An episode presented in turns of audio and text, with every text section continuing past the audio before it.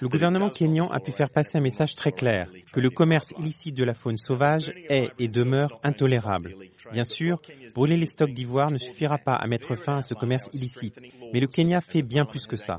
Le pays a souligné qu'il renforce ses lois votées par le Parlement, qu'il renforce ses mesures de mise en œuvre, notamment les sanctions, les effectifs du service kényan de la faune et la bonne utilisation d'expertise moderne. Brûler toute cette ivoire nous a donc permis de faire porter l'attention là-dessus. La présence massive des médias nous a aussi permis de transmettre le message suivant aux gangs transnationaux de criminalité organisée. Les jours où la criminalité liée aux espèces sauvages permettait de faire de larges bénéfices pour peu de risques sont révolus.